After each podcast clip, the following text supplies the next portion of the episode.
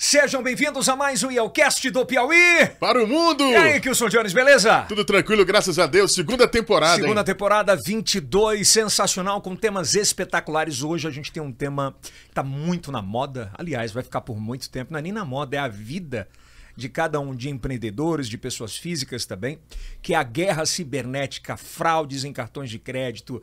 Vamos falar da, do hacke, da, quando hackeiam né, as contas de Instagram, de, de YouTube, Eles invadem tudo. levar o teu Pix e você não sabe Aí. como foi. É, tem um termo em inglês que eu vou aprender ainda, que é Ah. quando você sequestra os dados da empresa. Se você está começando esse podcast agora, se aconteceu isso com você, espera lá que você vai entender como é que tudo Chama isso... o investigador forense é, aqui. É, você, né?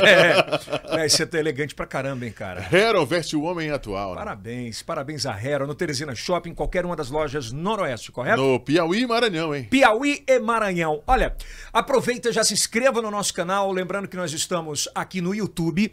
Também é o primeiro podcast em TV aberta para sete estados, todas as 10 horas, 10 e meia da noite, na Exatamente. Rede Meio Norte, tá Às legal? 22h30. 22 e 30. Estamos na Rumble, também em todas as plataformas de áudio, também no Facebook, no TikTok, o maior TikTok Na buia é, também. o né? maior TikTok de podcast já em números do Brasil, que a gente tá muito feliz, muito crescendo, né? Do Piauí para o mundo. Estamos na Buia, na Twitch, enfim, em Kawaii, em todas as plataformas de áudio e vídeo se encontra a gente, tá legal? Dá o like, por favor, que é muito importante. Comenta aqui embaixo qual o próximo tema que você quer aqui no Yelcast pra gente bater esse papo.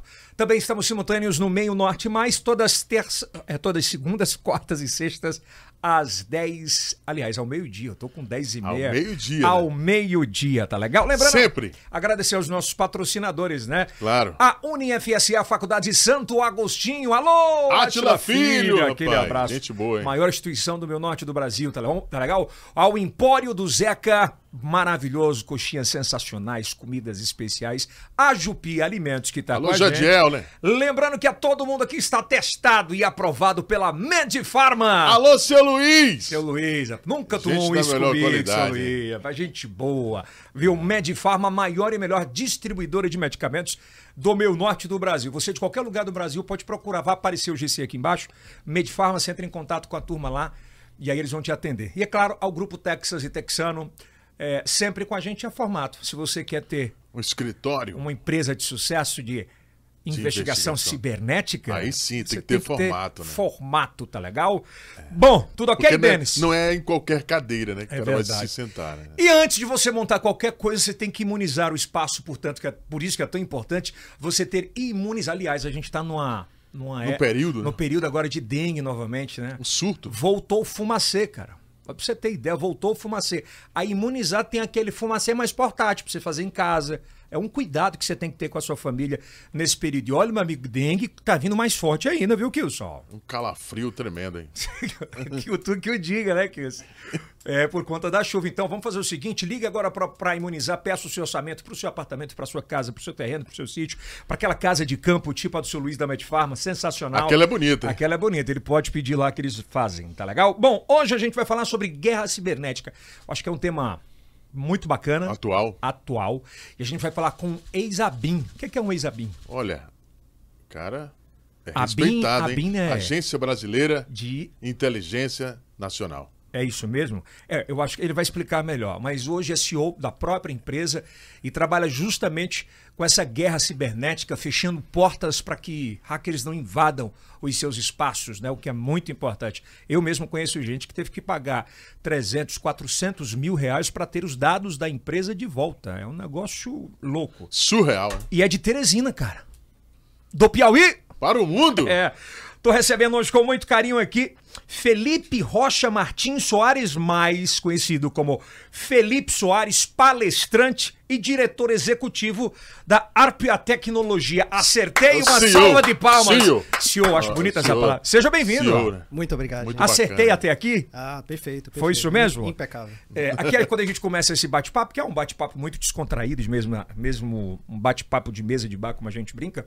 Quando você conhece alguém no bar, você quer saber da onde é, quem são os pais. Então conta essa história pra gente. Sai de Teresina. Sou, sou teresinense, ah, família é uma parte do sul do estado.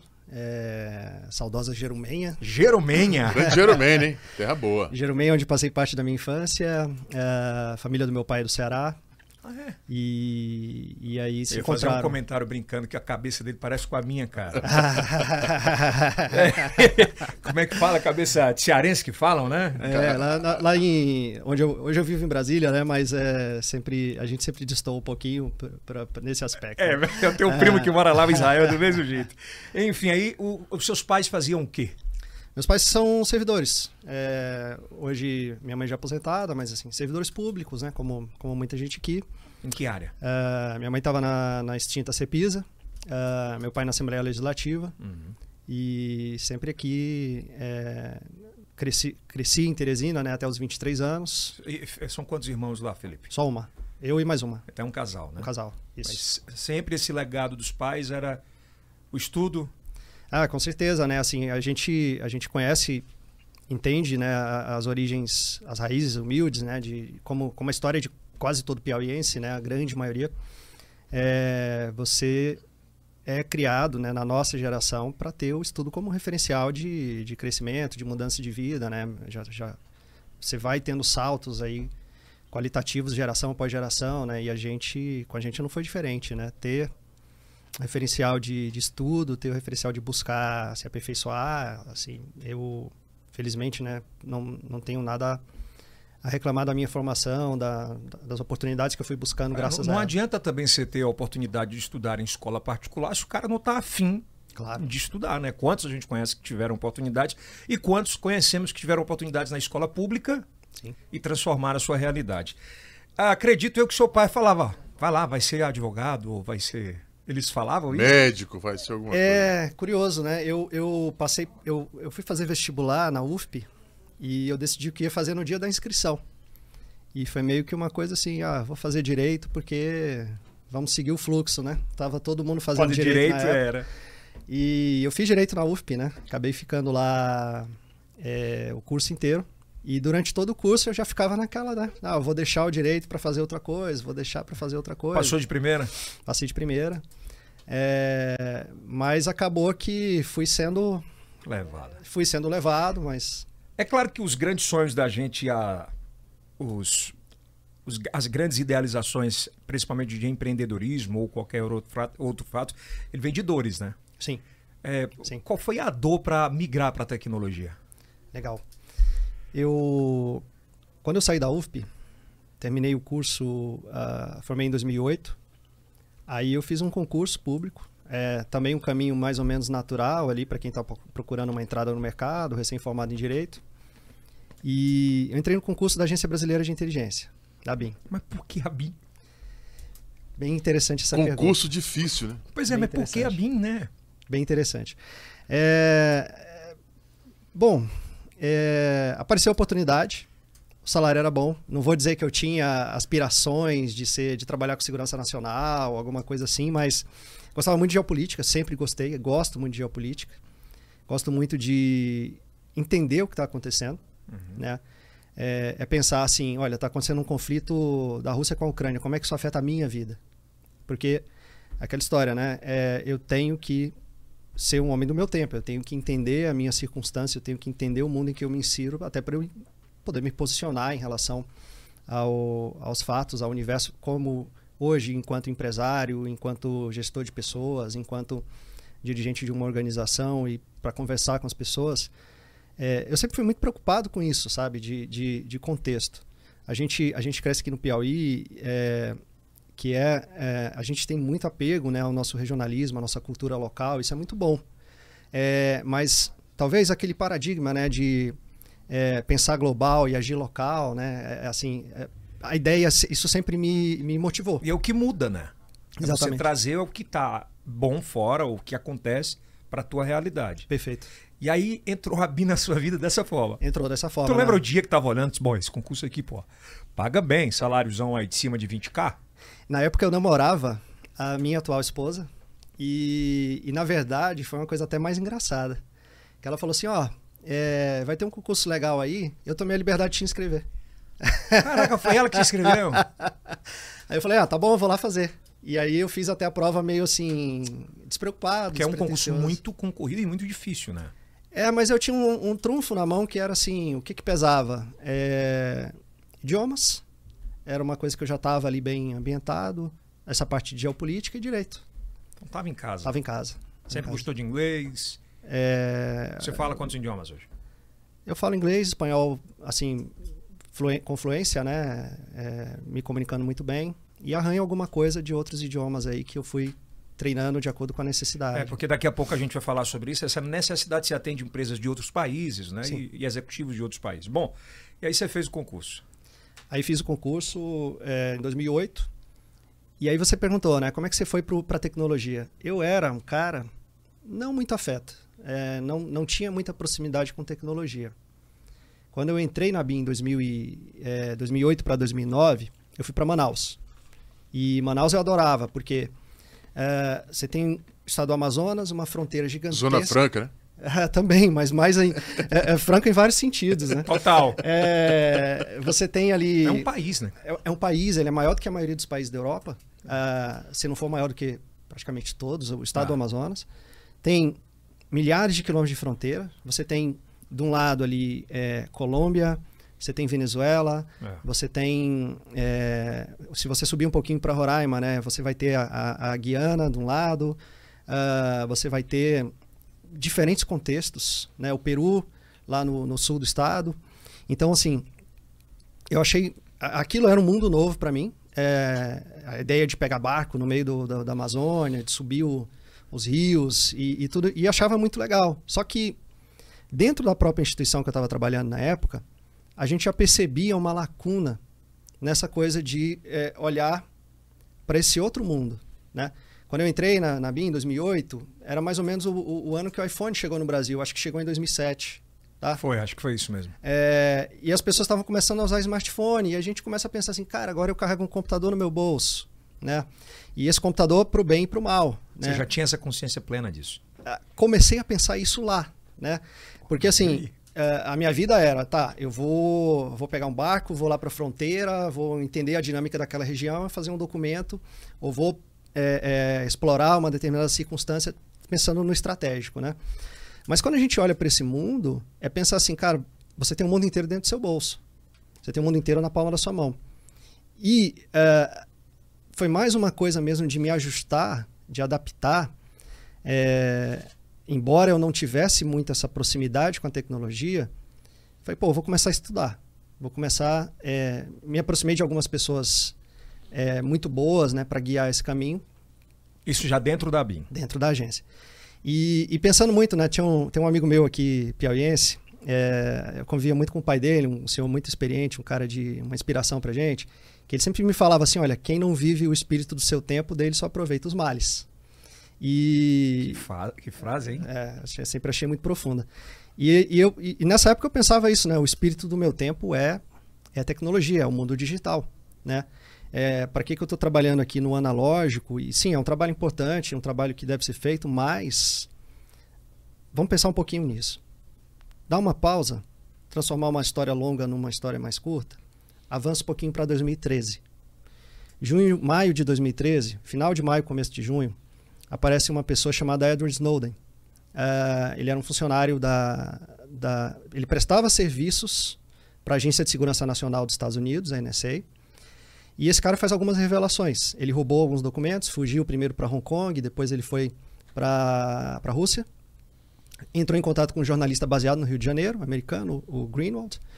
E ele começa a fazer algumas revelações que, segundo os documentos que ele disponibilizou, alguns ainda a serem confirmados, a veracidade, a- havia um grande programa de espionagem com diversos alvos no Brasil.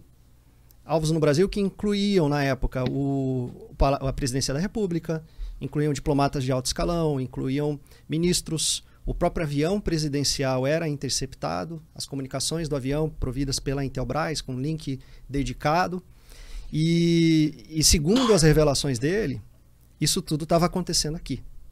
Aí a gente já tinha um trabalho de contra-inteligência. É, a gente começou a pensar isso, né? Poxa, tem é, tudo isso acontecendo e, e a gente está perdendo o, o- o- o- o bonde ali da história. O time, né? De... Perdendo, perfeito. Foi quando, foi quando eu realmente tomei a decisão de me dedicar full time. Só, é, só para quem está em casa entender, para quem está assistindo a gente, quando ele falou que a inteligência é, é, que roubaram os documentos, os dados, os dados, documentos. E a, a contra-inteligência brasileira ainda era muito aquém nessa área. Perfeito. Né, precária. Né, era muito precária na contra-inteligência em relação ao que acontecia. Lá Exatamente. Fora. Não é isso? Exato.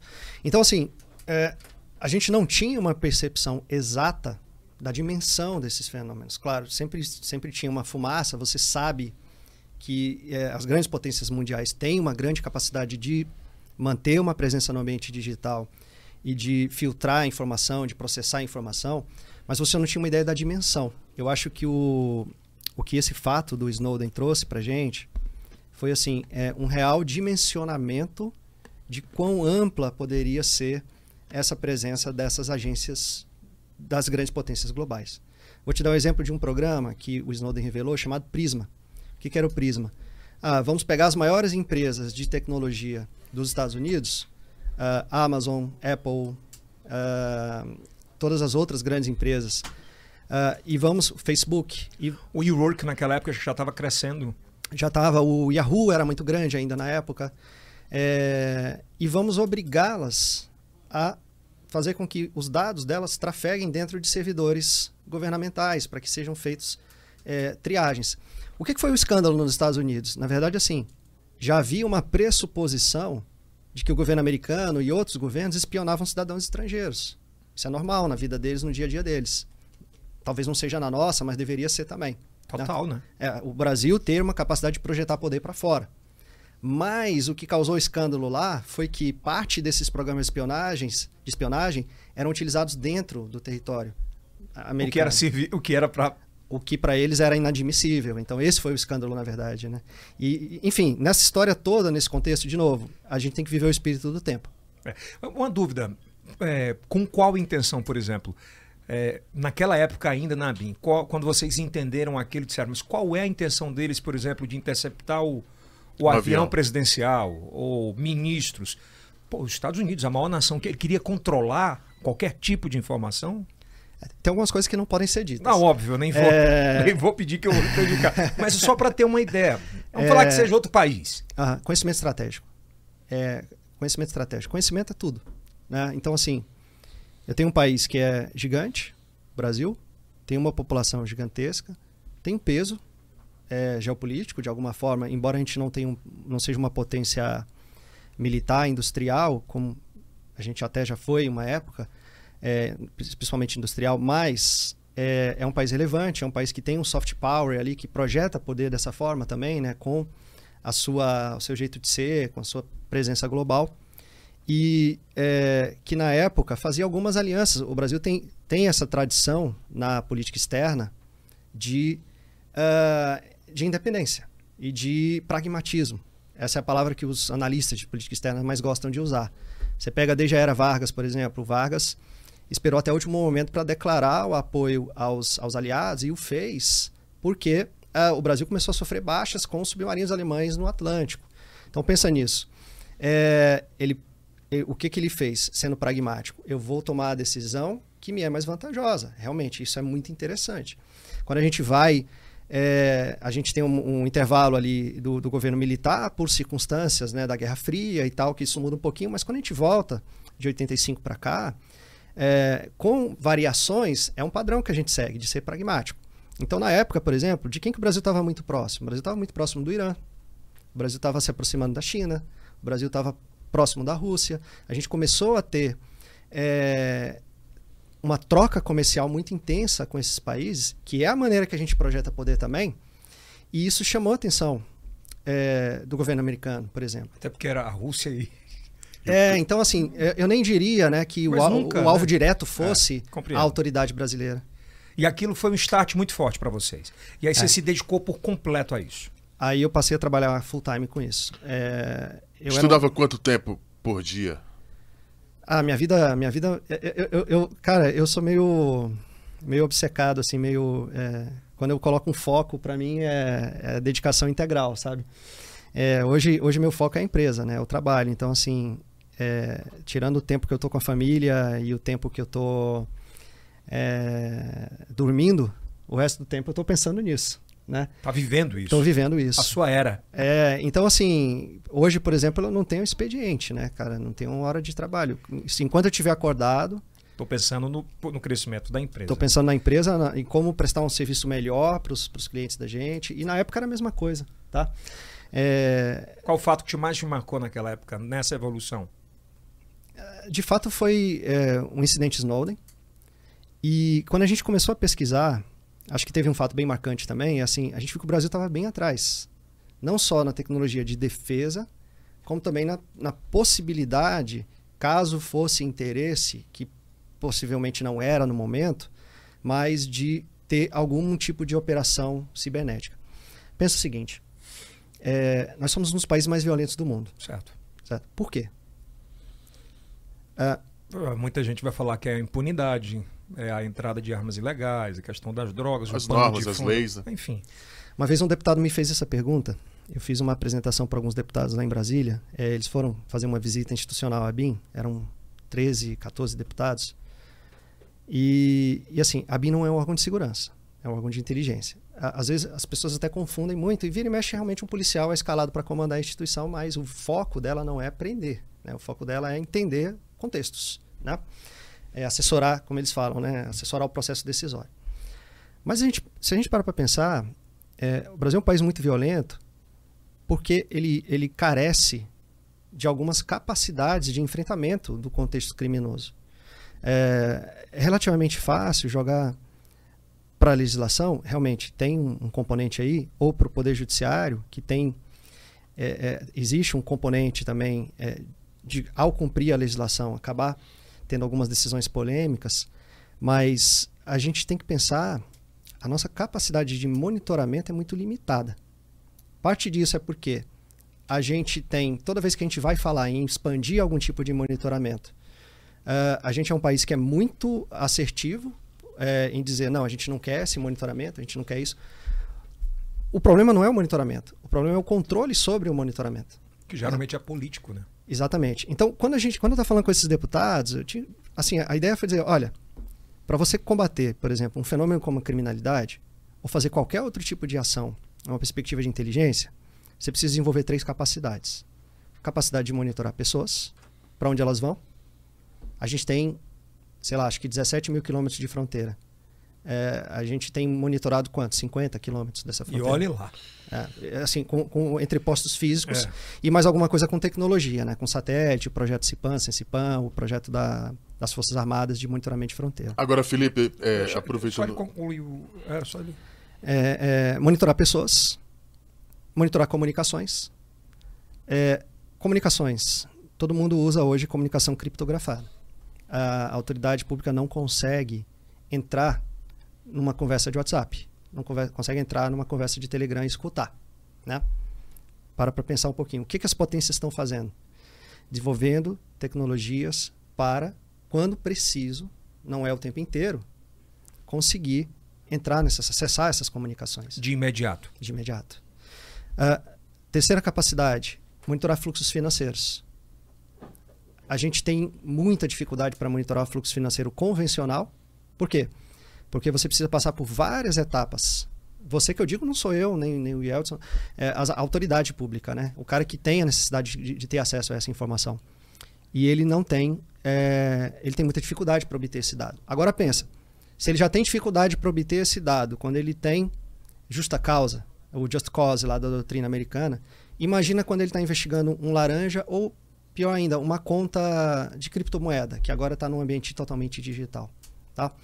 Então, eu estou falando de segurança pública, mas agora eu vou voltar para o meu universo inicial. Você me perguntou o que, que, me, o que, que me deu estralo, né? o estalo assim, de é, fato marcante. Foi ver como a gente é vulnerável e fraco. Né? É, como enquanto país, enquanto é, nação, a gente precisa aperfeiçoar essas capacidades. Mas a gente tem que trabalhar, como você muito bem pontuou, dentro de um universo político muito peculiar do nosso país, em que tem muita coisa que a gente simplesmente não vai poder fazer nunca, né? Então, o que tipo de capacidade a gente pode desenvolver dentro dessas caixinhas que vão melhorar a nossa habilidade. Essa era a provocação. Mas mais ainda, tinha um outro ponto. Quando a gente olhou para os vizinhos, a gente via que o Paraguai tinha uma capacidade melhor que a nossa. Putz. O Panamá tinha uma capacidade melhor que a nossa. O Equador, a Colômbia, a Argentina, só para citar os principais exemplos. Então, esses caras. Eles despertaram para isso? Muito antes. Muito antes. Quem fez, quem fez esse despertar no Brasil? Qual foi a gestão?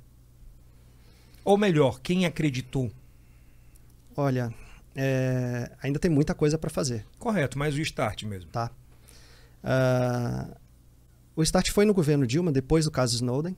Uh, Explica só para o, o, caso Snowden para o, o, caso da, das revelações de que o governo americano interceptava autoridades tá, brasileiras. Uh, eu, durante o governo Temer, o tema da inteligência foi muito bem tratado. É, é contra-intuitivo, né? Você pensa assim, ah, foi um mandato meio tampão ali e tal. Uh, o, Temer, o Temer colocou à frente da, da, da, agência um general brilhante, assim, um cara fora de série, deu muita atenção, um cara que teve muita... É, fez muita coisa boa pelo, pelo país. Assim. Ele estava além do seu tempo. Ele estava além, ele estava além, um cara muito bom. E no governo atual eu já foi assim, eu fiquei seis meses, né? Então eu não tenho muita o que falar, propriedade. Né? É. É, Vai lá que o som. É, falando, aproveitando, os Estados Unidos é a maior potência do mundo. Você falava na questão do monitoramento. Recentemente nós tivemos um caso onde o cara foi lá no metrô e os Estados Unidos teve bastante dificuldade para poder encontrá-lo. É, o que dizer desse, desse caso? Isso é legal, né? É, pensa assim, você tem um, uma quantidade gigantesca de investimento em tecnologia é, em, em monitoramento, em agências, mas, ao mesmo tempo, esse tipo de evento acaba acontecendo. Extrapola um pouquinho, pensa no 11 de setembro, por exemplo. Né?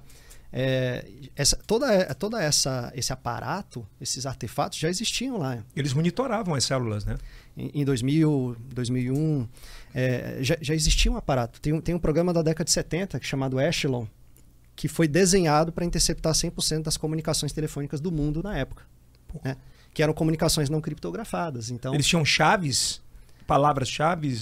Não, simplesmente. É, Gravavam é, mesmo? É, a, a, a, isso, a comunicação está tá fluindo, você pode aplicar duas camadas. Uma camada, isso mais recente, de reconhecimento de voz. Então eu quero achar um alvo falando no telefone. Né? Tem uma empresa russa que é muito boa nisso, faz isso muito bem, de um, um ex-KGB também. Uh, e, e, alguns países usam essa tecnologia, por exemplo, eu estou escutando, bateu a voz do meu alvo na rede, eu consigo identificar a pessoa. Mas qual é o pressuposto disso? Você tem que estar tá escutando todo mundo. Como é que você protege a população dessa tecnologia? Né? Aí é o dilema jurídico, né? É assim, essa tecnologia tem que ser auditável e eu tenho que garantir que alguém não vai escutar é. aquilo que não deveria. Até porque quem tem o conhecimento tem absolutamente tudo, né? Informação Sim. dessa forma. Uma pergunta. Quem tem mais contra inteligência, quem tem mais contra inteligência hoje? São os governos ou os hackers cibernéticos? Ah, os hackers sem dúvida. Sem dúvida. É, Estão as... muito mais avançados que governo e empresa. É, eu acho que se você parar para pensar no, no potencial, claro, você tem alguns atores chave no ambiente digital, alguns atores que vão também nessa linha de contra-intuitivo, assim, por exemplo, quem é um grande player no universo do ataque cibernético, da, do, do, da capacidade técnica, um dos maiores potências cibernéticas do mundo, a Coreia do Norte. Uh, uma das maiores potências cibernéticas do mundo, o Irã. Uh, ao mesmo tempo, a Coreia do Norte tem uma capacidade de atacar muito maior do que o Canadá. Uh, tem uma capacidade de fazer ataques, de, de obter informação, de causar danos, inclusive físicos, à usina hidrelétrica, à usina nuclear, o que quer que seja, maior do que o Brasil. Tá?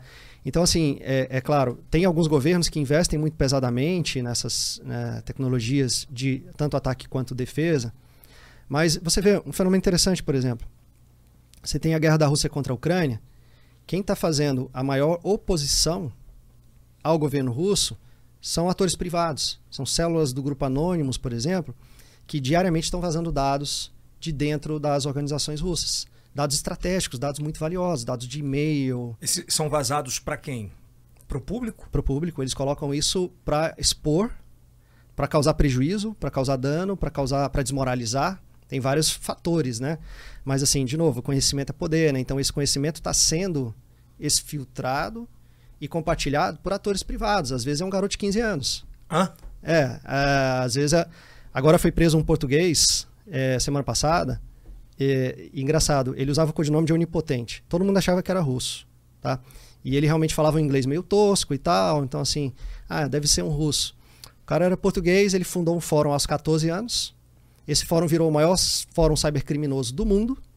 E ele já estava trilhardário, porque ele, ele prestava um serviço, cara. Que louco. É, qual o serviço que esse cara prestava? Ele não vendia dado. Ele fazia o serviço de middleman, de homem do meio. Era assim. O Felipe tem uma informação que ele quer vender para o Yeldson, mas eu não sei se ele está enganando. Então ele era o intermediário dessa transação. Aí o cara mandava o dado para ele, ele verificava, ó, oh, esse dado é real. Aí ele dava, dizia para você, pode comprar. Era vendedor. E ele recebia tipo 5, 10% dessa transação. Só que ele transacionava coisa do mundo inteiro. Tem um exemplo de uma dessas? Lembra assim, de cabeça? Lembro, já, já teve muita coisa brasileira vendida lá. Já teve Banco do Brasil, já teve Poupa Tempo de São Paulo, já teve é, Banco Inter. Ah, mas o cara vai estar tá em casa vai perguntar mas Felipe, como é que o cara consegue entrar no Banco do Brasil? Então, essa pergunta também é bem interessante, né? Uh, o sujeito vai entrar numa instituição financeira, seja por uma falha é, de configuração, né? Hoje é muito difícil Tá? Muito difícil, muito difícil para um ator individual. Não seja um estado, né? Um cara que tem. É... A lógica do hacker é assim: ele está cutucando. Ele vai cutucar por onde der, né? Pensa numa é, é, numa concha e você coloca ali as informações, os dados sensíveis dentro dessa concha. O trabalho do hacker é ele quer achar o, o, o crack, né? O, a, a, a brecha o furinho mesmo. O furinho que, microscópico que seja. Que possibilite, né? Que possibilite a, a, o acesso naquela concha. É, eu ainda vou voltar para a tua pergunta do, do metrô, tá? Essa pergunta é muito boa. É, aí, eu, o, cara quer, o cara quer entrar nessa concha a todo custo. Né? Então vamos lá. Ele buscou um caminho aqui, não conseguiu, buscou outro caminho ali, não conseguiu, buscou outro caminho aqui. Mas agora veja, eu tenho milhares de variáveis. Por quê? Porque uma instituição financeira, como qualquer outra, ela tem que colocar, é, ela tem que disponibilizar serviços online. Né? Então, se está na internet, de alguma maneira está se comunicando com o banco de dados e tem é, é, algum caminho que necessariamente vai estar protegido para que o ator malicioso entre por ali. Tá bom. É, de, ah, só fazer um, um, um, disclaimer aqui, né? É, a gente não atestou a veracidade desses dados, tá? Todos esses exemplos que eu falei para você foram casos que os atores maliciosos colocaram à venda. Uhum. A gente notificou as instituições, mas a gente não atestou, a gente não pegou o dado para estudar se era real ou não. Né? Então, assim, só para a gente não fazer nenhuma acusação leviana de que a instituição realmente claro, claro. foi vazada e foi, realmente foi atacada. Mas voltando, como é que ele vai atacar uma instituição financeira? Ou ele vai buscar nessas milhares de variáveis uma brecha. A brecha pode estar na base de dados, a brecha pode estar no, na frente, na interface, na comunicação, na, na, na, parte que o usuário vê, na aplicação, no aplicativo. A brecha pode estar na comunicação dessa aplicação com a base de dados. Problema de criptografia, por exemplo. Né? E aí, todo dia, todo dia, todo dia é descoberta uma vulnerabilidade nova. Qual que é a corrida dos hackers? É para descobrir a vulnerabilidade que ninguém conhece ainda. Ele chamou isso de Zero Day. É o dia zero. Né? Então, quando eu tenho o Zero Day, eu tenho vantagem tática sobre todo mundo. Descobri uma vulnerabilidade que ninguém conhece. Quer dizer, ninguém corrigiu esse problema ainda. Para resumir, a tua empresa é como antigamente a gente tinha o, o antivírus no computador. E todo dia ele fazia um scanner para ver se tinha algum. Tro, troll era que chamava, não? Trojan. Trojan. Isso. Então é mais ou menos isso. Todo dia vocês é. fazem, com um grupo de pessoas, esse scanner mundial para ver quais são as vulnerabilidades e vão fechando essas portas tem uma pequena diferença, a gente pode aproveitar a metáfora da concha para contar a diferença. O antivírus, o firewall, outras tecnologias uhum. de proteção, eles são a concha. A gente está olhando fora da concha. Então, fora da concha, tem um monte de gente tentando bater nessa concha. Então, eu estou expandindo o perímetro de segurança, gerando o quê? Um projeto de inteligência, muito mais do que de segurança. A gente tem uma modalidade, por exemplo, que é a gente publica uma modalidade de trabalhar, uma das estratégias que a gente usa, a gente publica algumas dezenas de serviços é, só para atrair ataque. Esse serviço não tem nada. É, ele, Caramba. tem, ele, ele tem vulnerabilidade de propósito. Mês passado eu recebi 40 milhões de ataques. Tá? Eu fui atacado 40 milhões de vezes. Agora, é uma infraestrutura protegida. Né? E essa infraestrutura protegida, ela me dá a oportunidade de quê? De ver da onde o ataque vai vir. Felipe, qual foi desses 40 milhões de ataques? Qual o, ataque mais capital, assim, mais procurado? pelos Real, hackers? É, o mais procurado pelos hackers. Eles estão procurando sempre, é, predominantemente, serviços que possam permitir acesso à base de dados. Tá?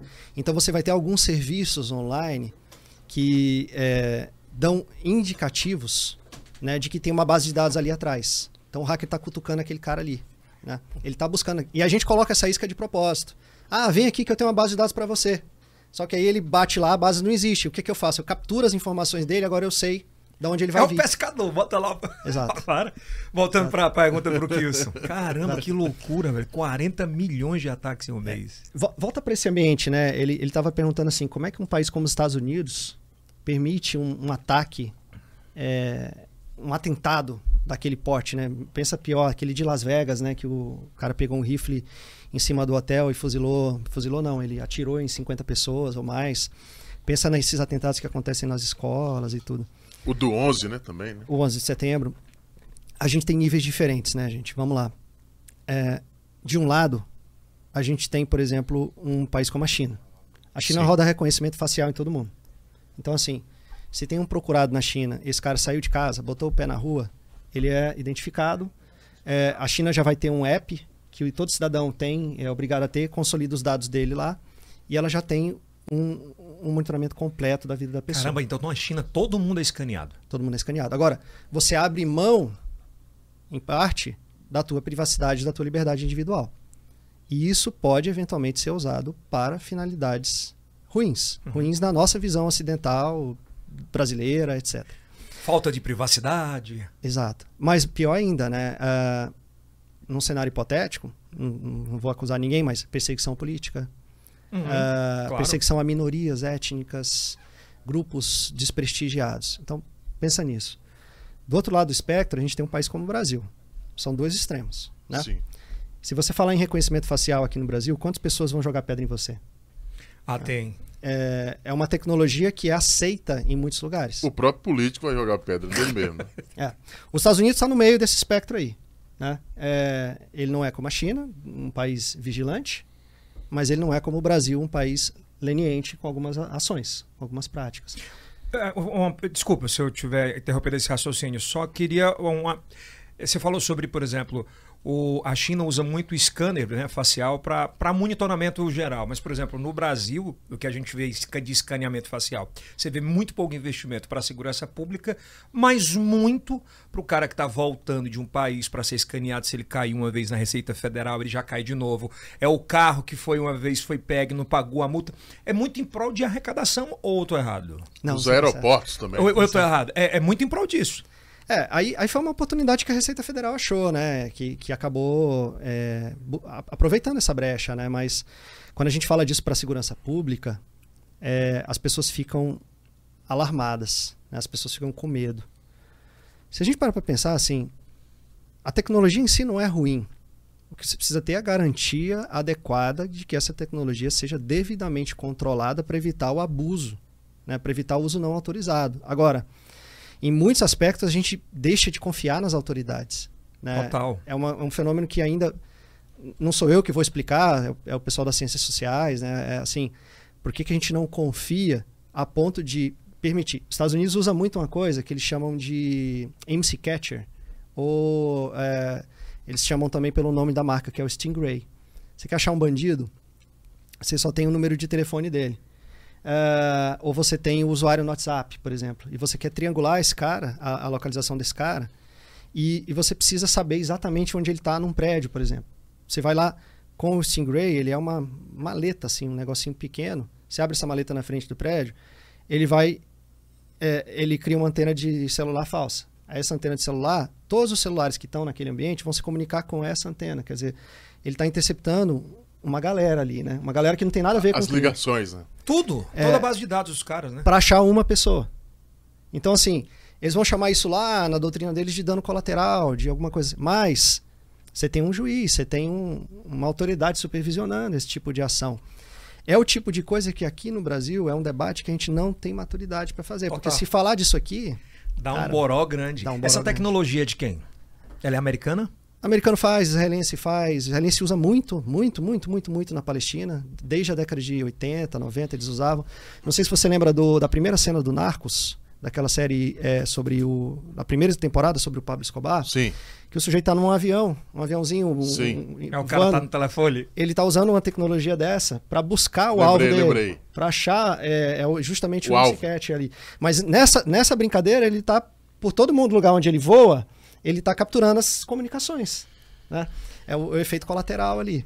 Então, é, é um debate muito complexo, né? A gente não vai conseguir exaurir nunca. É, mas assim, é muito bom entender. Eu mesmo tenho uma dúvida que eu tenho que lhe perguntar aqui antes de a gente entrar em outros temas. É, eu tenho um amigo que é o João Carvalho, e ele é meio paranoico, assim. Ele, ele tem um telefone, ele pode com- comprar qualquer telefone. Ele pega um, um- uma fita isolante, coloca aqui na câmera da frente, de trás, na câmera da frente, e, coloca alguma coisa tapando o microfone do. E a gente vê muito isso em série, né? O cara lá da sala dele nos Estados Unidos, a, da inteligência, ele diz: ativa aí o vídeo, ativa o áudio. Isso existe mesmo. É, o, o João Cavalli não é paranoico, não, ele é muito esperto. É mesmo, existe mesmo. E Elson, pensa assim: é, tem uns três anos, mais ou menos, vazou uma foto. O Mark Zuckerberg tirou uma foto que era para comemorar um bilhão de usuários no Facebook. Né? E aí ele, é, ele tava a equipe dele no fundo, ele estava na frente de uma, de uma bancada. Em cima da bancada tinha um, um computador dele. No computador, na câmera, tinha um- um- uma fita isolante preta. E o mais interessante, ele pegou o- um fone de ouvido, um plug, o plug P2 do fone de ouvido. Ele quebrou esse plug dentro do dentro do, do- da entrada do notebook. Para quê? Para ele neutralizar o microfone. Porque se tem um fone de ouvido, o, o notebook faz a- a, a neutralização física do microfone, porque ele vai usar o microfone do fone, certo? É, do headphone. Então ele e aí o pessoal viu isso, o pessoal descobriu. Olha, vamos lá. Não, peraí que eu tô, tô ocupado aqui. Ah, beleza. Já tô colocando aqui. Jesus Essa amado. foi boa. É, ó, já Me, coloquei. me isso. traz pra eu colocar no meu. Pega aí, o, o- Aí veja, a, a brincadeira, né? A, Mas a é piada, sério demais. A cara. piada na época foi assim: o Zuckerberg sabe exatamente o que, que o Facebook está capturando É. do usuário. E dele, ele bloqueou a câmera e bloqueou o microfone. Não é uma contra-inteligência? Na verdade, assim, a, a, a- piada foi: se ele sabe exatamente, é muito provável que ele realmente, com a aplicação dele, e você dá autorização para isso, porque a gente assina o termo de consentimento de usuário é, sem ler, né? fizeram um estudo nos Estados Unidos, parênteses, né? É, pediram autorização para 50 mil pessoas para colocar um dispositivo de monitoramento nos respectivos computadores, um dispositivo não invasivo. Sem falar para quê? No final do estudo, é, acho que é na Universidade de Duke, na Carolina do Norte, eles concluíram que de cada mil pessoas, apenas duas passavam mais do que dois segundos lendo um termo de usuário de um aplicativo. Então, o aplicativo em si, ele já capta tua câmera, teu microfone, ele tem essa permissão que você dá para ele. Agora, vamos supor que o aplicativo não seja necessariamente o teu inimigo, o vilão da história, né? Vamos supor que ele realmente esteja captando isso para os fins de processamento e ele realmente ele tem uma responsabilidade muito grande de não vazar a tua informação. Embora, por exemplo, o próprio Facebook já tenha Eita. sofrido grandes vazamentos. É, teve um bem grande ano passado. É, Nesses vazamentos vão contas bancárias, senhas. nesse do ano passado foi telefone e usuário. Número de telefone que você fornece para validar a conta. O que no mundo da fraude, outro mundo, fora do, do hacker, do mundo do hacker, é um dado muito válido também para o fraudador. Porque agora ele consegue cruzar um perfil de onde ele pega fotos, imagens da rede social da pessoa com o número de telefone. O que, que o banco te pede para validar uma conta, para você abrir uma conta? Celular? Celular número? e uma selfie. É. Aí o cara pega lá da tua conta do Facebook, do Instagram, a foto que ele pode usar. Ele tem uma artimanha para quando ele vai apertar o botão de selfie na, no app do banco, ele não chama a, a, a foto, ele chama a galeria. Lá na galeria tá a tua foto. Que ele pegou do teu Instagram, que agora ele tem teu telefone, que agora ele pode cruzar essas informações para, por exemplo, abrir uma conta bancária no seu nome. Qual é o próximo passo? Pedir um cartão de crédito e um empréstimo. E aí é o trajeto, né? Da. Caramba, não... Mas volta para a pergunta do celular. né? Pois é. É, pensa assim, Porque assim, hoje em dia nas grandes empresas você vai e o cara fica chateado, né? Fala disso, ó, desculpa, mas o telefone tem que ficar ali do lado de fora. Principalmente se for em órgãos públicos, polícia, né? O cara diz, ó, por favor, deixa o telefone lá de fora. A gente fica constrangido. É, e, e assim, cara, infelizmente, é, é- é uma questão cultural, né? Você pede para um cara, diretor de uma empresa, para uma autoridade, ele acha que o problema é ele. O Vamos lá, tu problema é é CEO, ele. tu vai, tu vai receber uma empresa para trabalhar contra a inteligência, para proteger a empresa. Você fala o quê? É teu potencial cliente. Isso. Então, é, o que, que você tem que ter em mente? Qual é a cultura que as pessoas precisam criar? O problema não é você, não é que eu desconfie de você. Às vezes pode até ser o caso, mas assim, o problema é, é que eu não confio no, no aparelho. Veja, além de eu ter o fenômeno dos aplicativos que podem estar coletando informação, ativar microfone, ativar câmera, o, o, o, o, telefone em si, ele é um dispositivo informático, ele é um dispositivo que está conectado na internet, um dispositivo eletrônico, sujeito a ataque cibernético. Então, existem variáveis de, de malware para celular, de, de trojan, de, de vírus, popularmente, que vão é, permitir, possibilitar ativar o microfone, ativar a câmera, e o celular vira um dispositivo de escuta. Né? Ativar, é, mapear a localização. Então, assim, quando há uma infecção bem sucedida com um dispositivo de ataque a um telefone celular, é, pro atacante é o ouro, né? Porque ele é a vida da pessoa inteira. A maioria das pessoas hoje usa o celular para tudo, para trocar e-mail corporativo. Veja, o WhatsApp ele não pode ser interceptado por causa da criptografia. Mas se você está um passo antes da interceptação, você vê no momento que a pessoa digita. Então você está vendo tudo que ela digita. Você pode ativar o microfone dela. E aí esse microfone ele pode estar tá mandando por alguma aplicação que ele é, manipule esses dados que ele está capturando no ambiente para fora. Então, na realidade, na realidade, cara, quer ter uma reunião segura? Evita o celular. Você tem várias brechas aí. Qual é o mais seguro? Android ou iOS? Essa pergunta me fazem muito, me fazem também assim. Empresários, inclusive, devem É. fazer muito, né? Linux ou Windows? Isso. É, todo dispositivo eletrônico é sujeito a ataque. Está conectado na internet, aumenta a chance. Mas mesmo não estando, tá? Ah, Como? Sim, claro. é, Um dos ataques que foi feito aqui no Brasil na época das revelações do Snowden foi com um chipzinho, acho que chamava Rage Master. Hum. Era o, o codinome desse chip.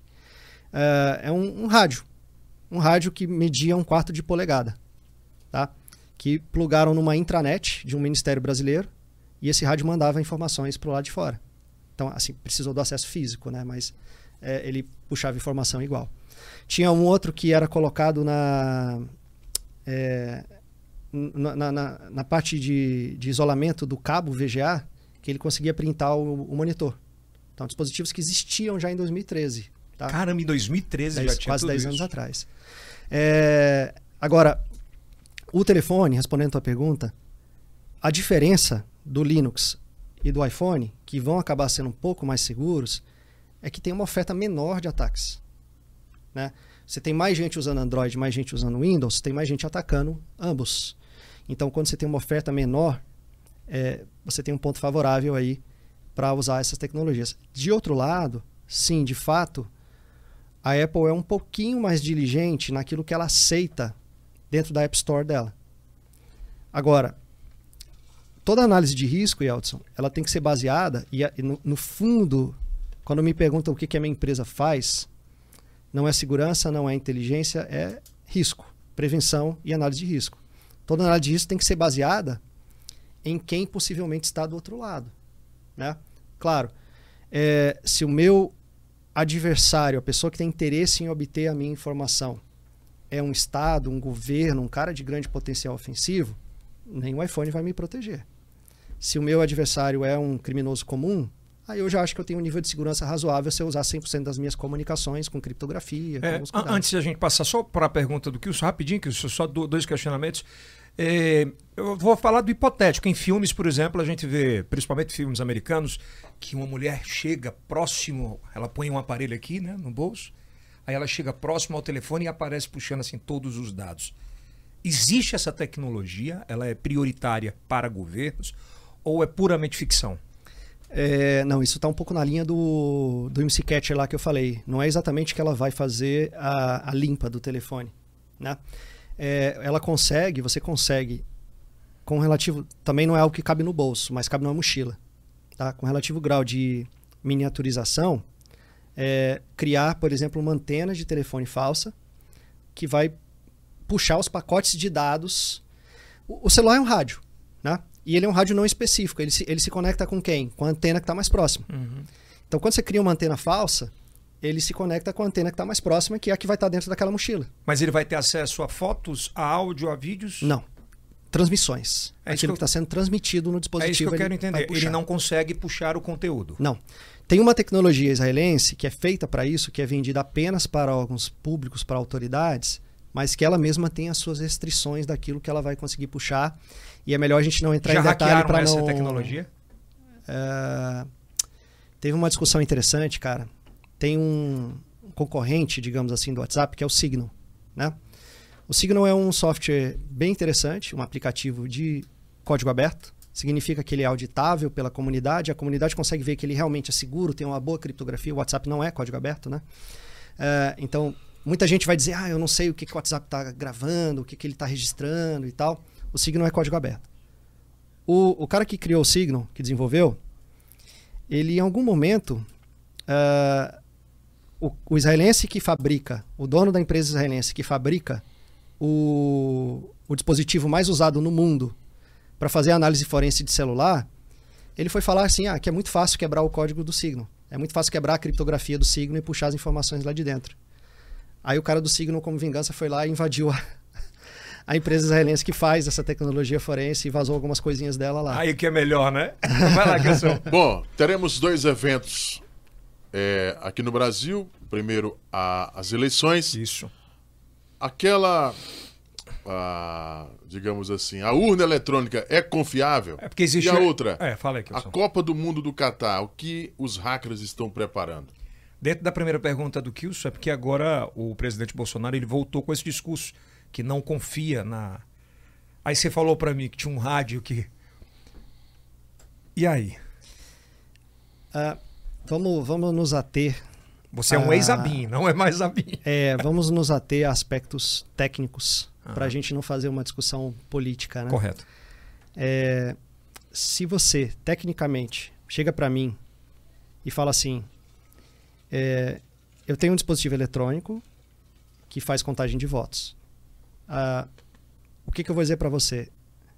Quanto mais camadas de auditoria você puder embutir nesse dispositivo, melhor, né? Ah, claro, a ideia de confiança nas autoridades, realmente, eu acho que merecem confiança. O cara tem o selo lá do o TSE, está vigiando fisicamente essas urnas, ele é, ela é selada, ela é auditada, ela tem grupos, é, testes públicos, ela tem uma boa criptografia. é, nenhum equipamento eletrônico é a prova de falha e adulteração, tá? Mas a urna eletrônica é confiável, sem dúvida que ela é confiável, por todas essas camadas de segurança que são embutidas nela. Agora, se você fala para mim assim, é, dá para colocar mais auditoria? Poxa, deve. Quanto mais auditoria, melhor. Dá pra melhorar a urna? Ó, Pela ah, tua expertise, pelo, que, pelo teu conhecimento? Olha, é, eu não conheço o hardware, né? Eu não conheço o que está por trás ali, como é que é o dispositivo. Mas é, quanto mais camada de auditoria, melhor. Vou te dar um exemplo de uma coisa que virou uma discussão política que não deveria. A história do voto auditável, voto impresso. Né? Eu vou pegar ah, quem eu votei, eu estou vendo a foto da pessoa, esse voto é impresso, eu vi ali que eu votei, isso é picotado, cai numa urna física.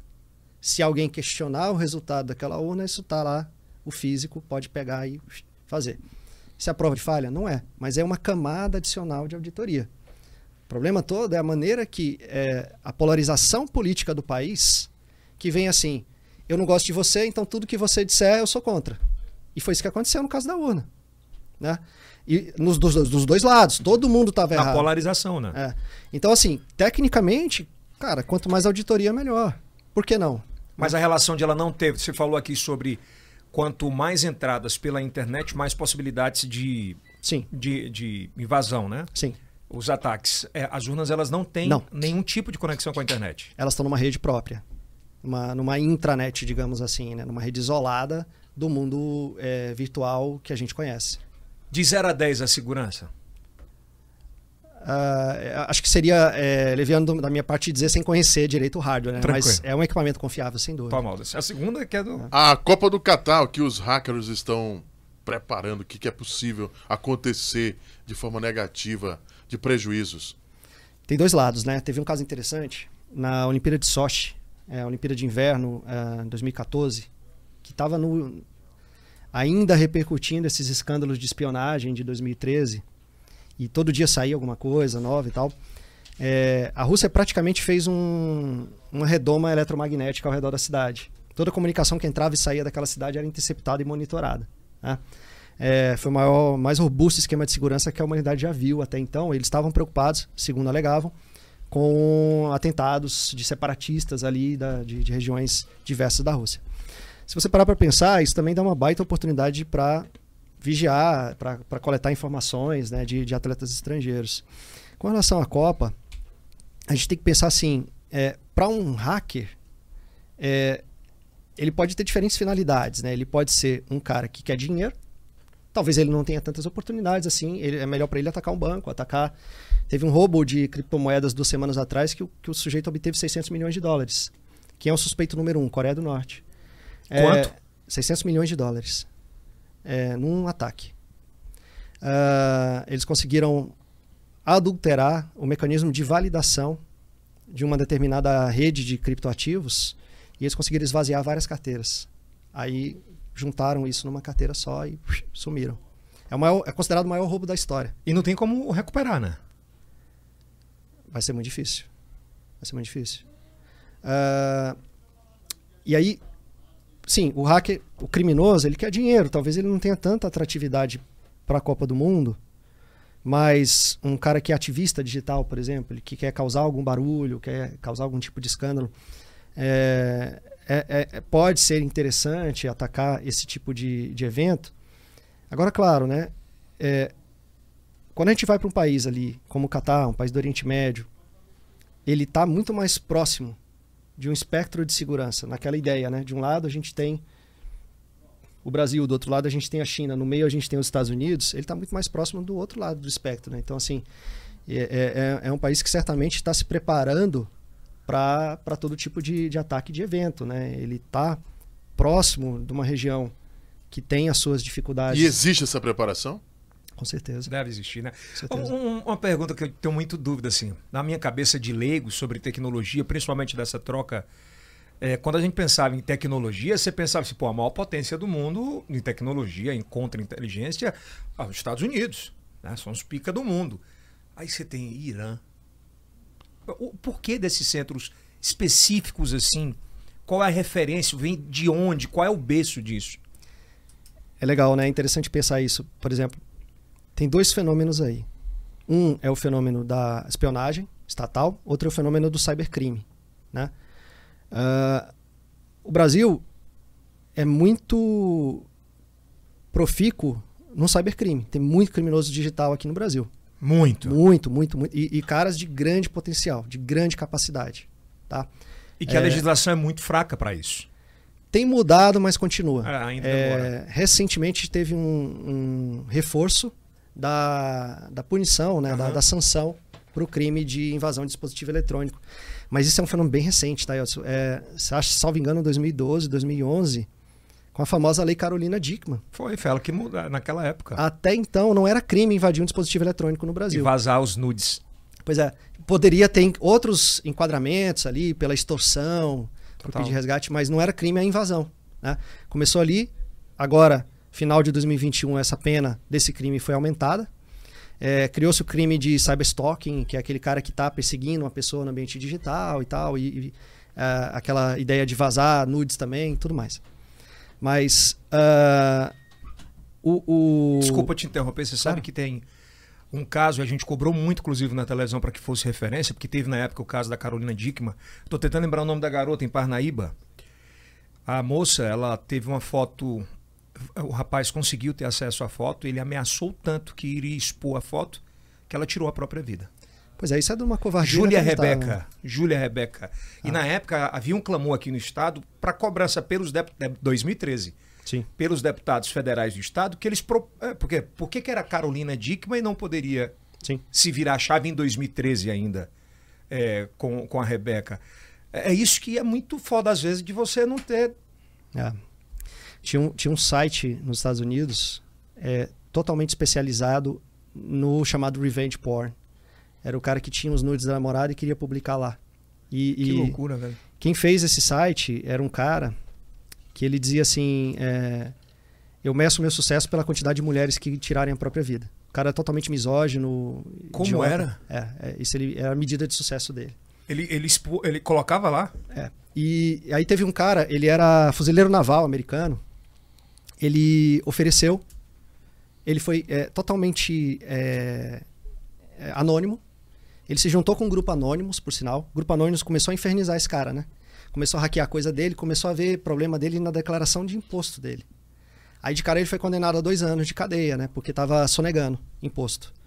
Aí ele aproveitou que o cara estava vulnerável, esse fuzileiro naval, e ele, ex-fuzileiro naval, ele fez uma oferta pelo site com uma condição contratual, que ele estava comprando o site e, e, o cara nunca mais poderia publicar nenhum site da mesma natureza, que ele ia ter agora e tinha essa cláusula no contrato.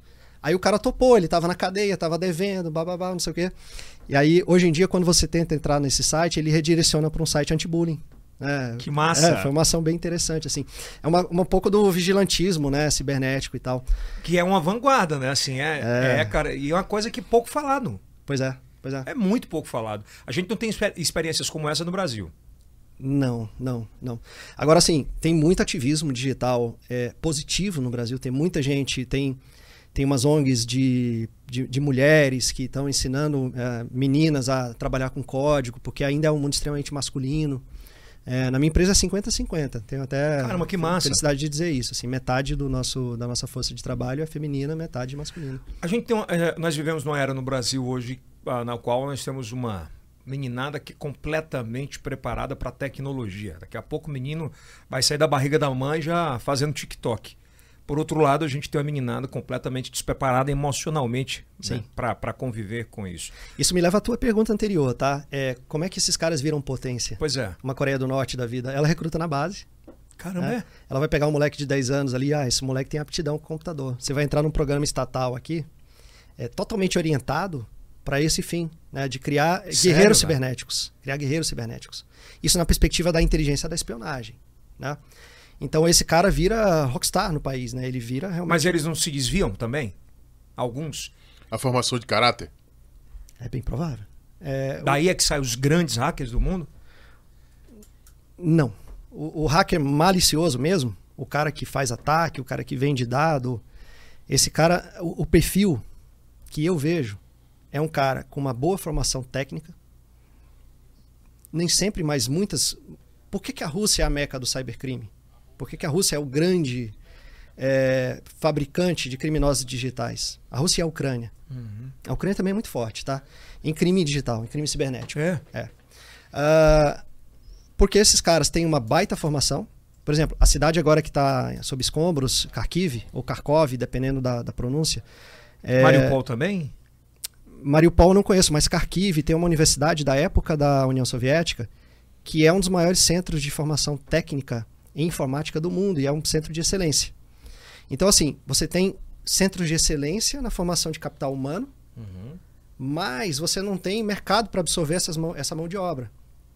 Então, tem caras muito bons, caras muito bons que se desviam, né? que vão para esse universo. E aí tem um problema, que é a facilidade. Né?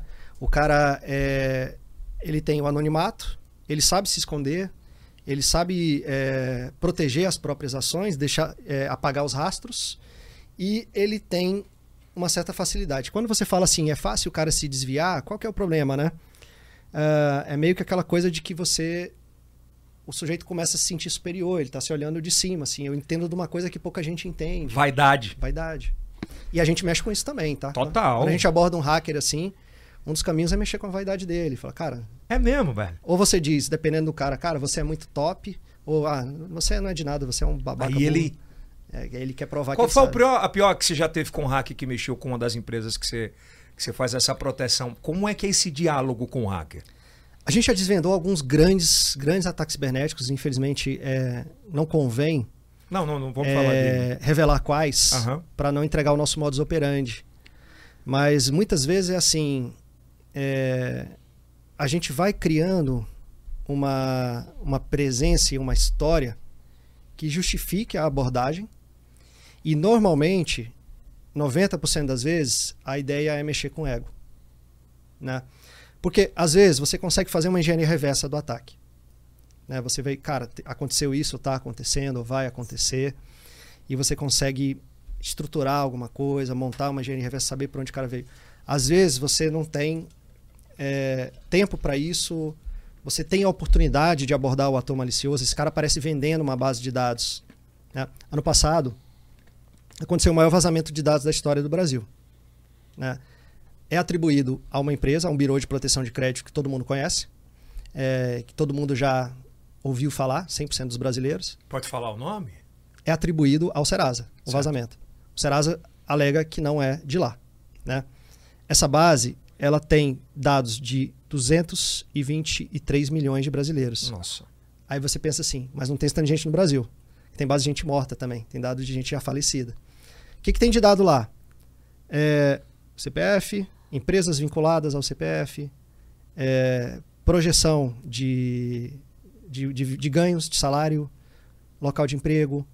Em alguns casos tem cruzamento com LinkedIn, com rede social, é, score de crédito de todo mundo, cartão de crédito, é, instituições onde você tem conta. Os caras são muito bons nisso, muito bom estruturar dado, né? Porque eles são, em tese, né? Se realmente confirmado que é essa empresa, a, a vítima do vazamento. Sujeito assinava como JBR. J de Júlio, B de Brasil, R de Roma. Uh, era Just BR, Just Brasil. Ele queria dizer que ele só atacava dados no Brasil. Até hoje não foi preso. Ele começou, ele se somasse tudo que ele queria por essas bases, dava uns 20 milhões de reais. Só que aí ele começou a ver que ninguém tinha dinheiro para isso tudo, ele começou a picotar a base, né? Uh, ele é um cara que, assim, esse, esse eu posso dizer porque eu abordei por mera curiosidade. Você é. foi lá, abordou o cara, conseguiu? É, é eu, eu, eu, fui num lugar onde eu tinha um perfil bacana e fui, cara, duvido que você tenha isso. Você é um babaca de estar tá falando isso, você é um mané, você não presta para nada. Aí ele começou a me mandar amostra. você acha que eu não tenho? Tá aqui, ó. Aí você mexe com a vaidade do cara, entendeu? É, é, é mais ou menos nessa linha que, que você consegue a, a, investigação. Agora, e, e ele era o pica, meu. Ele tinha. Ele tinha informações.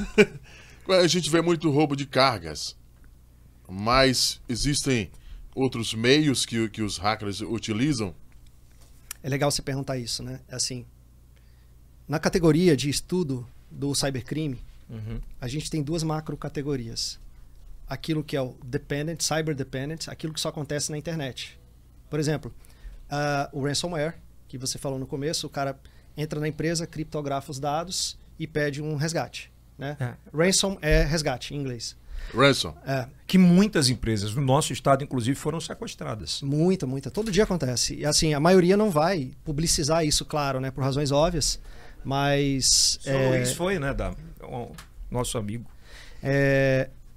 De outro lado, você tem aquilo que é chamado de cyber enabled, que é aquele crime que já acontecia no mundo real, mas ele é transplantado e potencializado para o digital. A gente não, claro, é, o roubo de carga ele é uma modalidade, mas o que, que o criminoso, qual é a carga mais visada?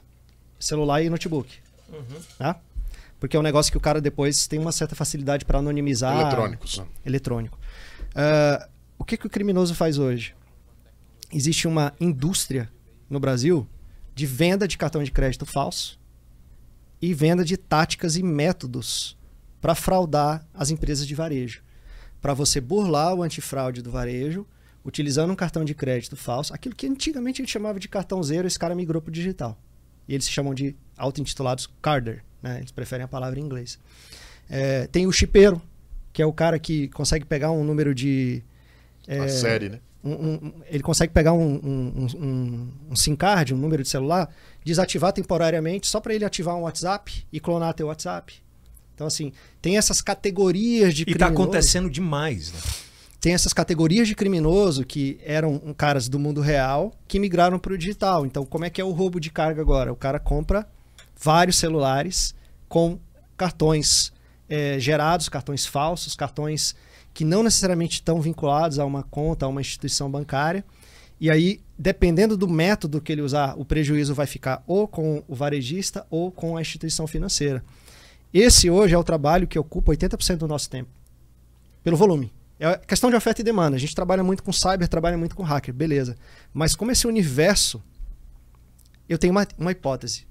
Sabe o vazamento do, do, do, cara que eu falei que era babaca, que eu abordei uhum. ano passado? Os dados de todos os brasileiros estão ali.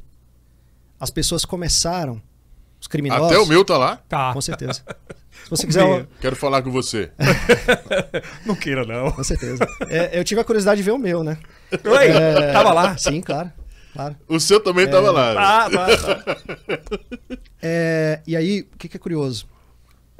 É, a partir daí, você tem circulando no ambiente criminoso dado de todo mundo.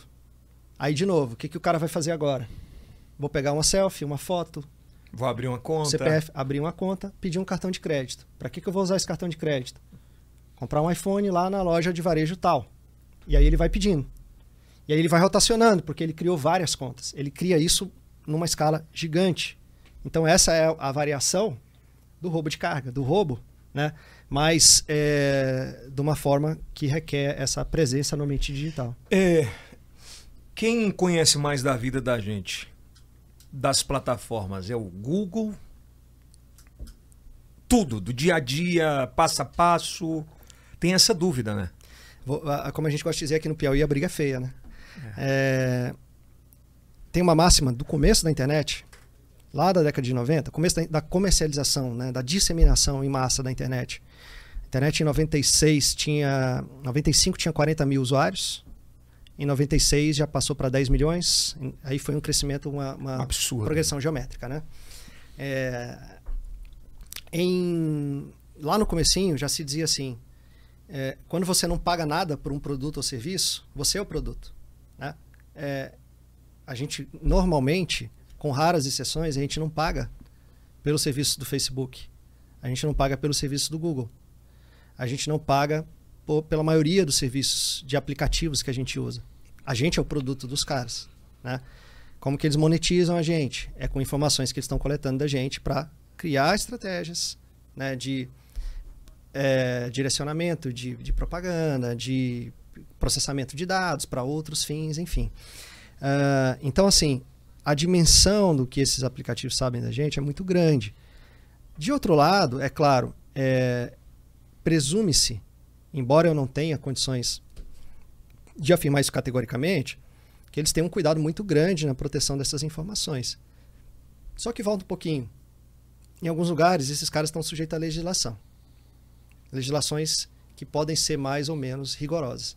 Pega o caso da China. Uhum. Quando o Skype foi entrar na China, a China falou: não, a Microsoft comprou o Skype, né? O Skype foi fundado na Estônia. A Microsoft comprou, viu o potencial. Aí foi entrar na China, a China falou: não, peraí, vem cá. Você vai usar o tom Skype aqui na China.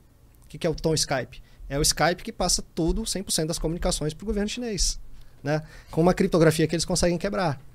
É, o projeto Prisma lá, que a gente falou agora há pouco, é mais ou menos a mesma coisa. Então, assim, de certa forma, é, você vai ter alguém que você não autorizou, possivelmente, vendo suas comunicações. E você autoriza, de fato, esses caras a coletarem bastante coisa. Né? Hoje, os dois maiores veículos de busca é o YouTube e o Google.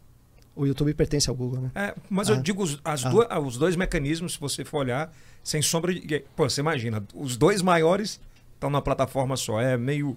É. É, ainda falando em segurança, são dois assuntos para a gente fechar, que eu acho que é, é bem pertinente, o que isso que é repórter policial passa muito nas ruas. A, o cinema, mais uma vez, servindo como base de ideias e muitas vezes você não sabe se é real. Uh, eu não sei nem se tem a legislação americana para que cada carro saia com rastreador próprio e que o governo tenha acesso. Não tem. Não, creio que não. É. É, o, que tem, o que tem em alguns estados é o reconhecimento de placa, que já é implantado em alguns lugares aqui do Brasil É. também. Mas, por exemplo, a tecnologia hoje ela seria mais ainda fundamental, por exemplo, se uma legislação brasileira, vamos falar aqui, diz assim, olha, todo carro que sai de fábrica tem por obrigação ter um rastreador é, unificado, que o cara pague como pague PVA e que o governo tenha acesso de localização. Volta a falar da privacidade, mas enfim, seria uma solução para a quantidade de roubos que a gente tem hoje? E, e é, eu vou fazer uma provocação, vou responder com uma pergunta Ah. retórica, tá? É assim, eu gosto muito dos serviços que o Google me oferece, isso é uma afirmação. Eu adoro usar o Google Maps, Uhum. adoro usar o YouTube, Ah, pô, é super legal, né? Claro. É, facilita muito a nossa vida. É, agora, por que, que eu autorizo o Google a me monitorar e eu não autorizo uma autoridade a me monitorar? Com os devidos Que controles. foda, é verdade. Né? Por que, que eu digo assim, não, Google, me monitora, vai. Facebook, vai lá. Pode me monitorar à vontade, porque você está me dando um aplicativo aqui que é útil para minha vida. Agora, quando a autoridade fala assim, cara, eu quero te monitorar, fala, não, não posso. É um problema nosso, cultural, que a gente não confia no Estado. E temos os motivos também, né? Tem, não estou dizendo que a gente É. está errado, não, mas assim, é, é, é, é um- é uma solução que sociedades mais maduras é, é, já é um, um debate pelo qual essas sociedades já passaram. Qual é o debate que elas estão agora? É, quanto mais a gente pode melhorar o controle dessas tecnologias para que elas sejam realmente só utilizadas para finalidades a que se propõe. Cara, mas é muito foda a discussão. É uma discussão muito grande, muito de muito de longo tempo, mas é muito verdade o que você falou. A gente, quando baixa um aplicativo, você nem lê e sai autorizando tudo. E aí, vamos lá, se algum político chega e diz, ó, vamos colocar agora na legislação que todo carro zero quilômetro que sair para a gente ter controle sobre segurança. Ah. Espionagem. Bem isso. Agora, Felipe Soares, me diz uma coisa. Com relação às startups, Felipe Rocha. Mas ele gosta do Soares. É brincadeira. Bom, o que falar das startups? Cada vez mais crescendo, todos os dias, um número a- a- a- muito grande de startups crescendo no mundo. E, e o que dizer sobre as startups que estão sendo criadas com relação à segurança? O iFood se ferrou, não contratou o Felipe, invadiram lá, trocaram o nome dos restaurantes. É verdade, é- parece que foi é, interno, né? Parece Foi. que foi um, Mas é uma falta de segurança interna. É, é- é interessante, Elvis, porque você pensa assim, muito serviço digital, ele é modularizado. O que, que eu quero dizer com isso? Você pega um pedacinho daqui, um pedacinho dali, um pedacinho dali. Aí você tem, na verdade, uma plataforma que ela é montada por diferentes componentes. Isso te dá uma vantagem grande de desenvolvimento, que você economiza tempo e dinheiro. Mas, de outro lado, você cria um risco por quê? Porque você tem mais gente mexendo ali na tua aplicação. Né?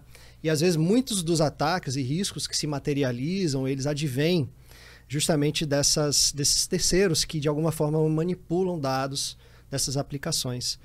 É, com relação ao ambiente de startup, assim, é, é, é- é fantástico né, o que está acontecendo.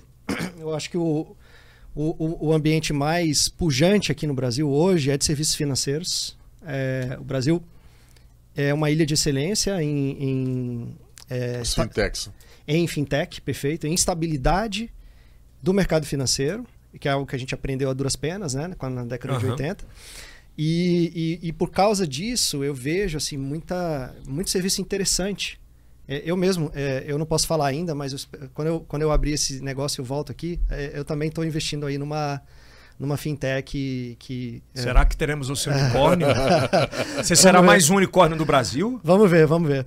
É, Olha. Vamos, vamos torcer aqui, né? Seu Luiz aqui. É, E, e assim, é um, é um segmento muito pujante, né? Claro, você tocou num ponto fundamental, que é assim, ah, quanto mais eu digitalizo serviço, quanto mais eu ofereço eh, plataformas digitais para as pessoas, mais eu deveria, né, né, hipoteticamente, estar preocupada com a segurança da informação delas. Mas isso, isso se aplica não só para startup, mas se aplica, por exemplo, para governo. O que acontece muito no governo?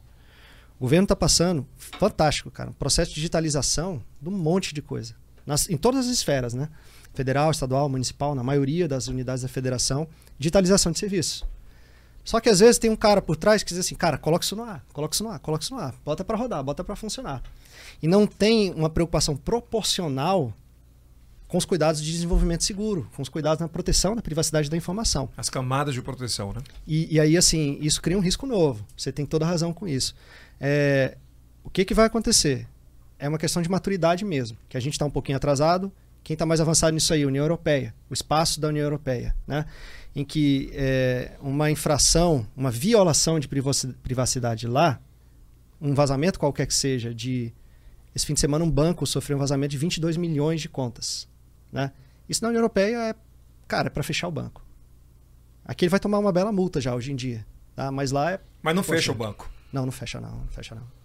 Fecha não.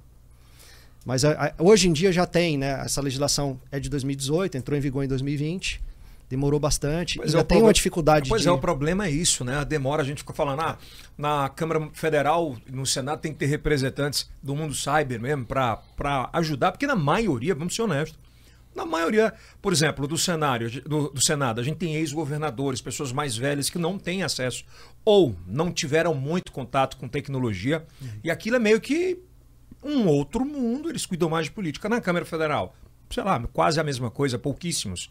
É. E a gente é carente disso, enquanto isso. É, eles são bem assessorados, sabe? É, eles têm, têm bons consultores legislativos lá em Brasília, mas. Mas por que, que não anda? É, eu acho que é questão política mesmo. Pois é, por isso que. É, casa com isso que eu estou te falando. Não, não tem interesse. Assim, hum, isso. Não é uma pauta que, que seja importante ou que dê voto. É, é, é, não chama, não é igual falar de educação, falar de segurança pública é. e olha que. Eu acho que a pauta tem que ser tecnologia. A gente não tem mais uma ou não tem uma disciplina específica sobre tecnologia nas escolas públicas. Sim. Importante ter, né? Seria tem que ser fundamental, né, Felipe? Quem não vive o espírito do seu tempo. Pois é, mas não tem. Só aproveita os males. Né? É. Cara, tá, já passou da época de ter é. alguma coisa específica né, para é. isso.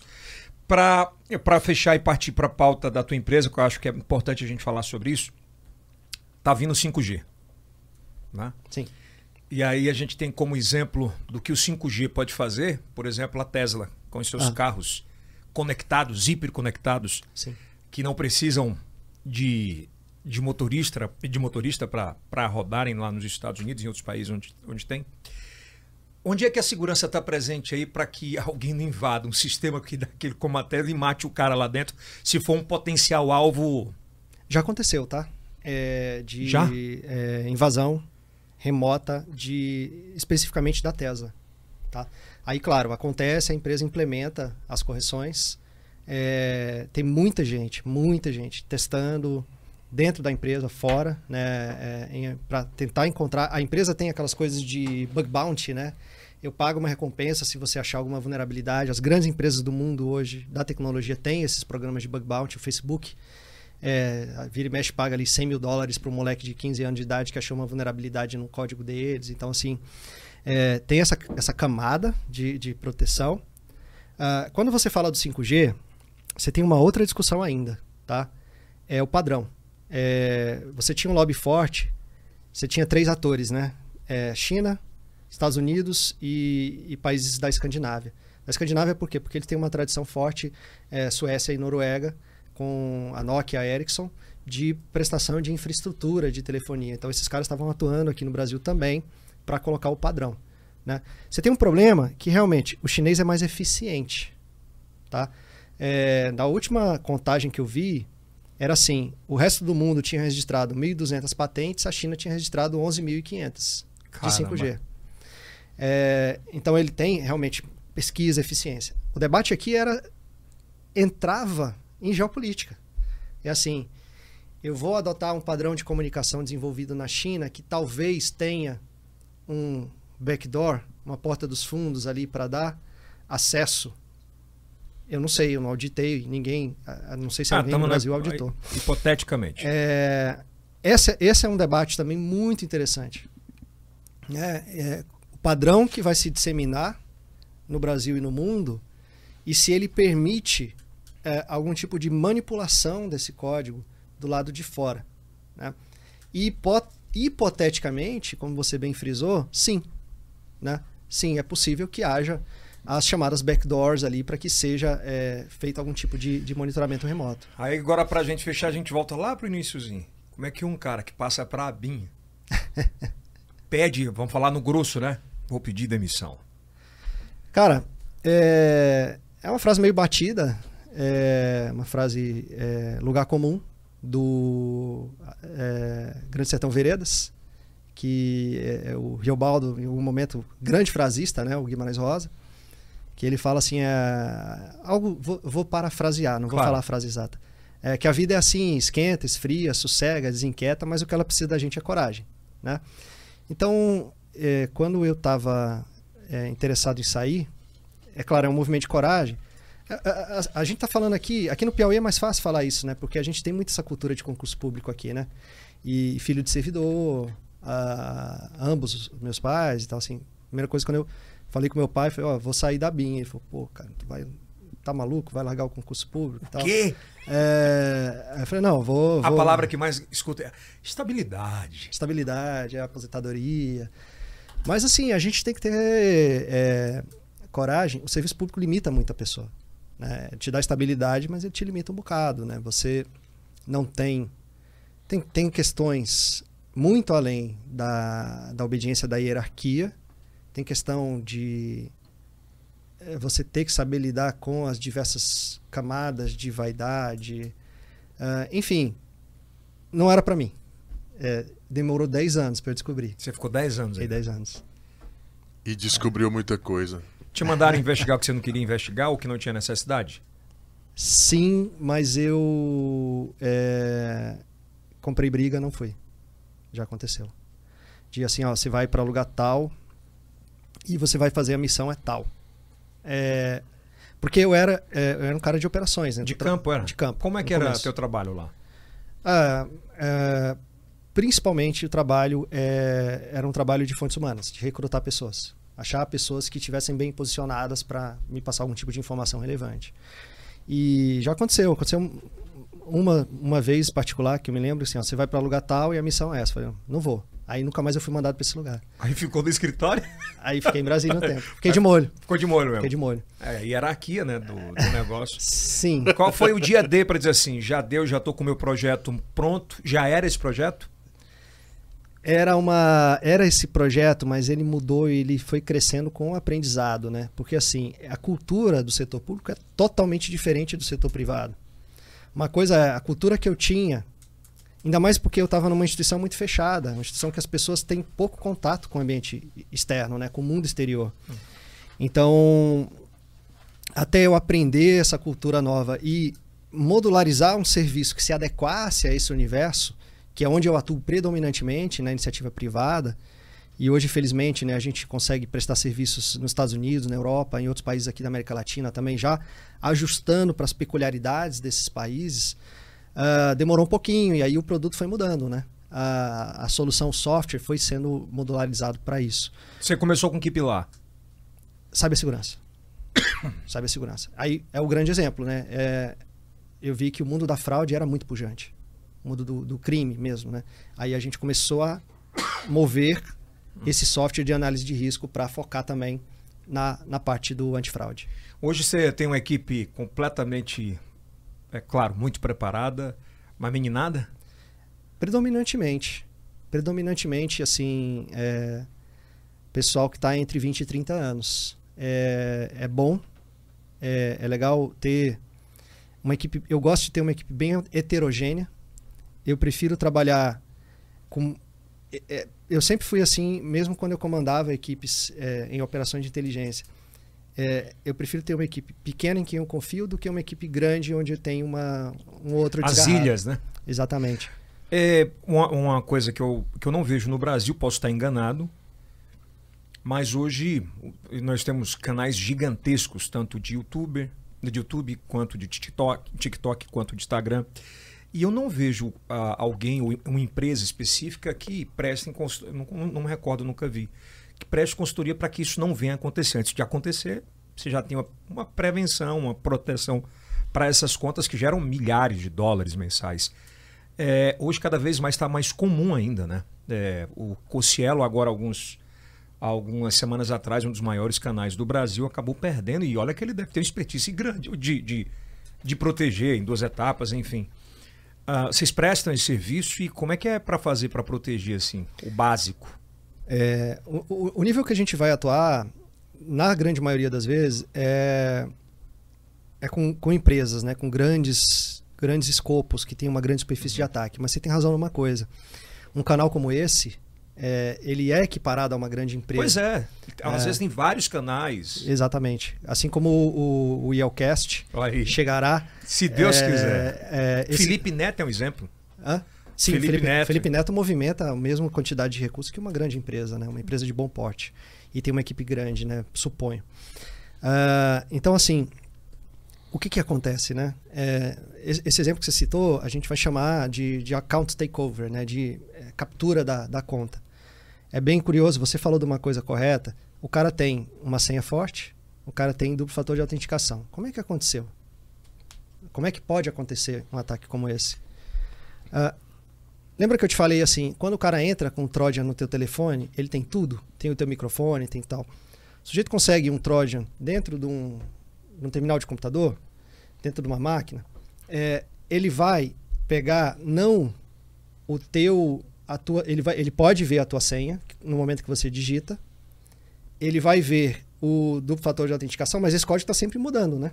Então é um código que está se renovando ali, dependendo do aplicativo de. De dupla autenticação. De autenticação, autenticação que você usar. Ele consegue acesso ao cookie de sessão. Né? Quando você faz uma. entra num, num, numa, numa aplicação, YouTube, ele gera um cookie de sessão para o teu usuário. É, dependendo da política de validação desse usuário, o ator malicioso consegue pegar esse cookie e rapidamente, no momento em que a pessoa está logada ou logando, ele consegue gerar uma nova sessão a partir. É, quando você olha o código desse cookie, ele é, vai ter duas linhazinhas ali, de um monte de letrinha embaralhada, assim. Parece você não um... sabe o que é nada. É, mas aí vai ter o, o, o assim, aquilo ali é, é você dizendo para o YouTube que é você. E aí o cara vai e usa ele isso. copia aquilo. Isso. E por que, que o YouTube não dá tanta atenção, cara, para recuperar essas contas? Vocês estudam isso também? Porque há uma dificuldade absurda. Ou é porque é só mais um no meio de. É mais um. É mais um. Eu acho que é mais um problema jurídico aí, e aí ele vai entrar na esteira ali de. De tantos no mundo. Um montão de gente que está acontecendo isso. Que loucura. Ah. Vai lá, Kilson, para fechar. Bom, o cidadão comum, há bem pouco tempo aqui em Teresina, Piauí, nós tivemos a questão do, de, um, de, um, de um sujeito que estava na, na periferia de Teresina monitorando o goleiro do River Plate na Argentina. E foi preso na periferia de Teresina. E agora, o cidadão comum, como ele faz para se proteger dos, dos hackers, dessa, dessa situação toda aí? Eu não sabia desse caso, não. Ah, tem outro é... caso aqui, o cara que foi preso numa casa aqui com 3 milhões. Ele roubou 3 milhões de reais de, de contas. Mas eu olhei pra casa do cara e cadê os 3 milhões? Ele não tinha uma cadeira de rodas, ele era um, um paraplégico. Às vezes ele estava passando esse, esse dado, né? emprestando o CPF para alguém fazer, né? É, emprestando, é, às vezes ele foi vítima, sei lá, suposições, né? É, não dá para. Uh, um ataque cibernético, é, ele vai acontecer com o cidadão comum, ou no computador ou no telefone, uhum. né? O computador é muito mais comum, no telefone é mais comum no Android. Uh, essencialmente, o que você pode fazer para se proteger? Uh, aí falando de uma forma mais leiga possível, realmente cidadão comum, né? Vamos pensar assim. Cara, teu teu sistema operacional, seja no celular, seja no computador, te oferecer uma atualização, atualiza. Porque a grande maioria das atualizações são implementações, correções de segurança. Salvam, né? É. Tem um aplicativo que está dizendo assim, ah, tem uma versão nova. Pô, atualiza. Porque na grande maioria das vezes, são é, implementações. Pelo amor de Deus, para com esse negócio de espionagem, salva o teu telefone. É. Espionagem, não é, pô. É que ele nem sempre vai te dizer que ele está te mandando uma atualização para corrigir problemas de segurança, porque ele não quer revelar os problemas de segurança. Até porque as ações caem. É. É, exatamente. Né? Tem todo uma. Então, assim, o primeiro passo né, é manter sempre aplicativos atualizados. Nunca, nunca, em nenhuma hipótese. Sabe qual é Vou te falar uma coisa que talvez você não, não, não tenha. É, talvez seja contra-intuitiva. Sabe qual é o maior vetor de ataque cibernético, de invasão de computador? Sim. Qual é? A pergunta? Ah, desculpa. É, Eu achei que você dizia assim, sim, sei. Não vai dizer que é site de mulher pelada. Não, pô. não, não, pô, peraí. Esse é um deles, tá? É um Mas deles? é software pirata, tá? Porque a gente pensa assim, ah, sabe aquele e-mail que você recebe? Ah, tem uma multa do Detran, você tá devendo dinheiro, teu nome tá no Serasa. É o phishing. Phishing é muito comum. É verdade. É a segunda causa. A primeira é software pirata. O cara pega ali um pacote Office pirata, Um craqueado. craqueado, aí ele instala. Aí o que, que vai acontecer? Das duas, uma. Ele tá rodando o crack ali, né? Aí o antivírus do cara começa a gritar: "Ah, ah, tem alguma coisa errada, tem alguma coisa errada. O cara fala: Não, é porque tá craqueado, tá de boa. Tá o Aí mal ele entrando. desativa o firewall. Aí tá, tá o mal entrando ali na tua máquina. Então, assim, número um, nunca usar software pirata. Manter os softwares autênticos. Ah, eu não tenho. A gente entende, às vezes o software é caro. Eu Muito. não tenho recurso para comprar um pacote Office. Usa o LibreOffice, que é a versão gratuita. Né? Tem alternativas que são quase tão eficientes quanto a maioria dos, dos softwares.